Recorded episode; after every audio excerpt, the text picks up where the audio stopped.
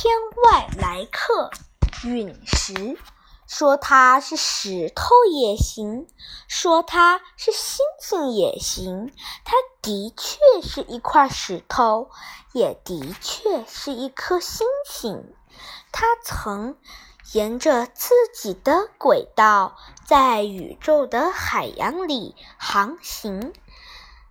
当它和大气接处的时候，就。放射出耀眼的光明，落在地球的怀抱，像一盏熄灭的灯。它是一块沉睡的物体，还没有被生命唤醒。它含有丰富的铁和煤。所以才这般坚硬。它无声地告诉我们：星星是由物质组成。它沉默着，那么安静，是不是回忆着来时的旅程？